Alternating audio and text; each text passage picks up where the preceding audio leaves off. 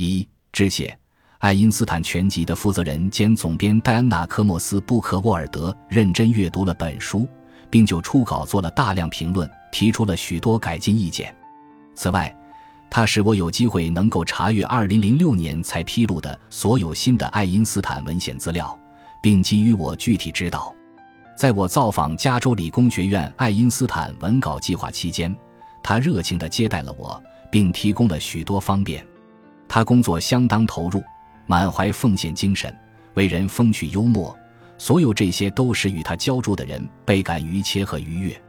在指导我查阅尚未发表的材料方面，他的两位同事也注意甚多。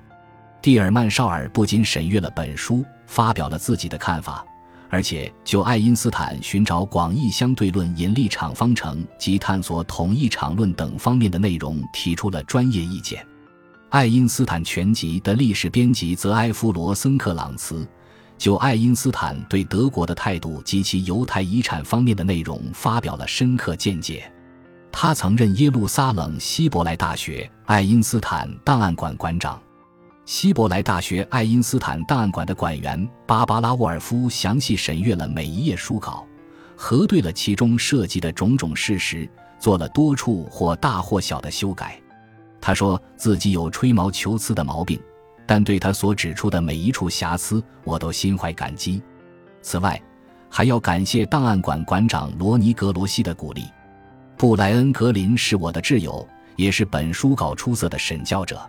他现在是哥伦比亚大学的物理学家，著有《宇宙的结构》等书。他阅读了本书的终稿，提出了大量修改意见，并审定了科学方面的内容。无论是对科学的了解，还是对语言的掌握，他都是一把好手。除了作弦理论的工作之外，他还和妻子特蕾西待在纽约组织年度科学节，以传播其著作中洋溢的那种对物理学的热情。凯斯西楚大学的物理学教授《隐于镜中》的作者劳伦斯·克劳斯同样阅读了本书的初稿，并对狭义相对论、广义相对论和宇宙学部分的内容进行了核对。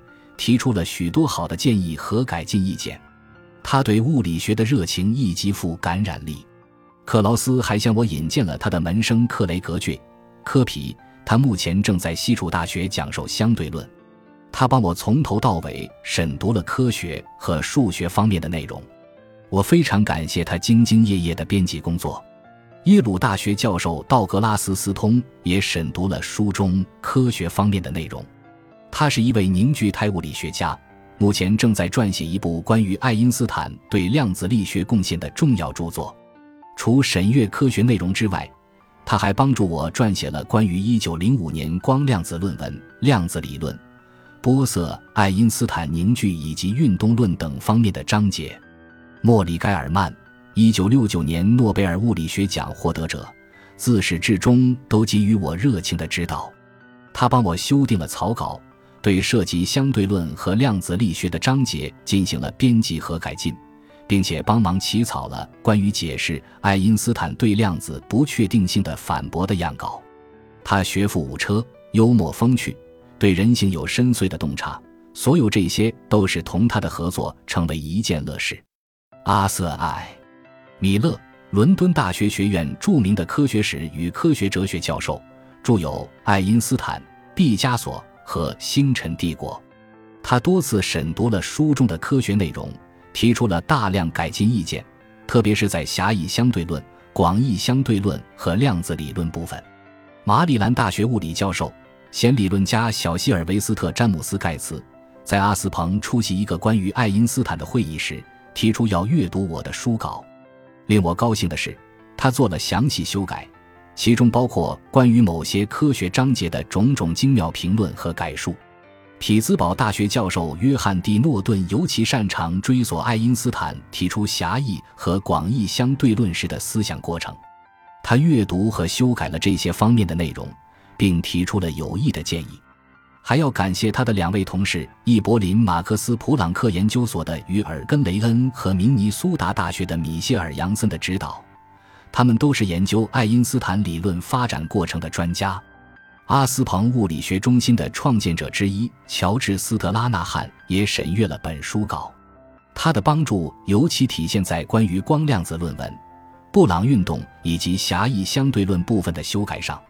约翰霍普金斯大学的科学哲学家罗伯特莱纳西维奇阅读了大部分科学章节，并就广义相对论的探索方面提出了各种有益建议。恩·戴维莫敏曾对本书的导论章节以及讨论爱因斯坦1905年论文的第五章和第六章做了修订。他是康奈尔大学的理论物理学教授，著有《关于时间理解爱因斯坦的相对论》一书。哈佛大学物理学教授杰拉尔德·霍尔顿是爱因斯坦研究领域的先驱人物，他愿意读我的书，并且对之赞赏有加，这使我受宠若惊。其哈佛的同事在科学教育方面贡献良多的达德利·赫什巴赫同样给予了支持。霍尔顿和赫什巴赫都对我的草稿提出了有益的建议，我们在霍尔顿的办公室里用了一个下午讨论这些建议。以改进我对历史人物的描述。哈佛大学科学与国际事务教授艾什顿·卡特不辞辛劳地审阅了本书的初稿。哥伦比亚大学的弗里茨斯特恩《爱因斯坦的德国世界》一书的作者，从一开始就给予我鼓励和建议。爱因斯坦文稿计划的前任主编之一罗伯特·舒尔曼很早就给过我建议和鼓励。写过多部关于爱因斯坦著作的杰里米·伯恩斯坦曾经提醒我，这其中涉及的科学十分困难。他的话没错，对他的这番告诫，我心怀感激。我还请两位中学物理教师认真阅读了本书，以确保在科学内容准确无误的情形下，只受过高中物理教育的人就可以理解他们。南希·斯特拉文斯基·艾萨克森曾在新奥尔良教物理。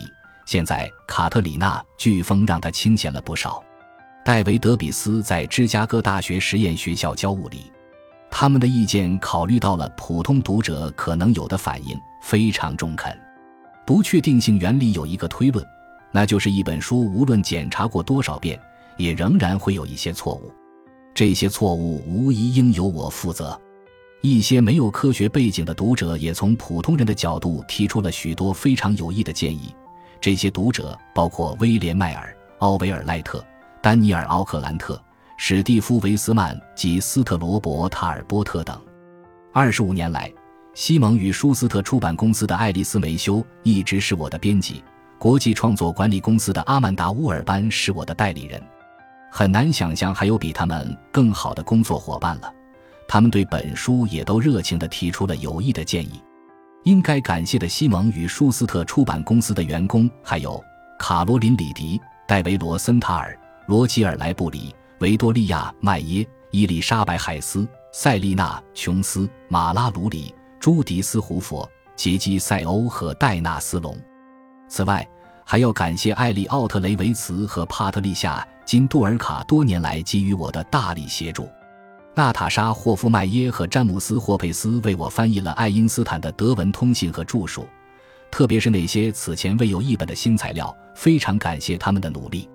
我还有另外两个半非常重要的读者，一位是我父亲欧文·艾萨克森，他是一位工程师，曾向我慢慢灌输了对科学的热爱。他是我所见过的思维最敏捷的老师。感谢他和我已故的母亲为我营造的世界。也要感谢我才华横溢、智慧出众的继母朱兰娜。另一位重要的读者是我的妻子凯茜，她以其一贯的聪慧、质朴和好奇心，仔细推敲了全书的每一句话。最后那半个重要读者是我的女儿贝特西，像往常一样，她也阅读了本书的部分章节。尽管他阅读的内容很随意，但在发表评论时却是信心十足。我深深的爱着他们。感谢您的收听，本集已经播讲完毕。喜欢请订阅专辑，关注主播主页，更多精彩内容等着你。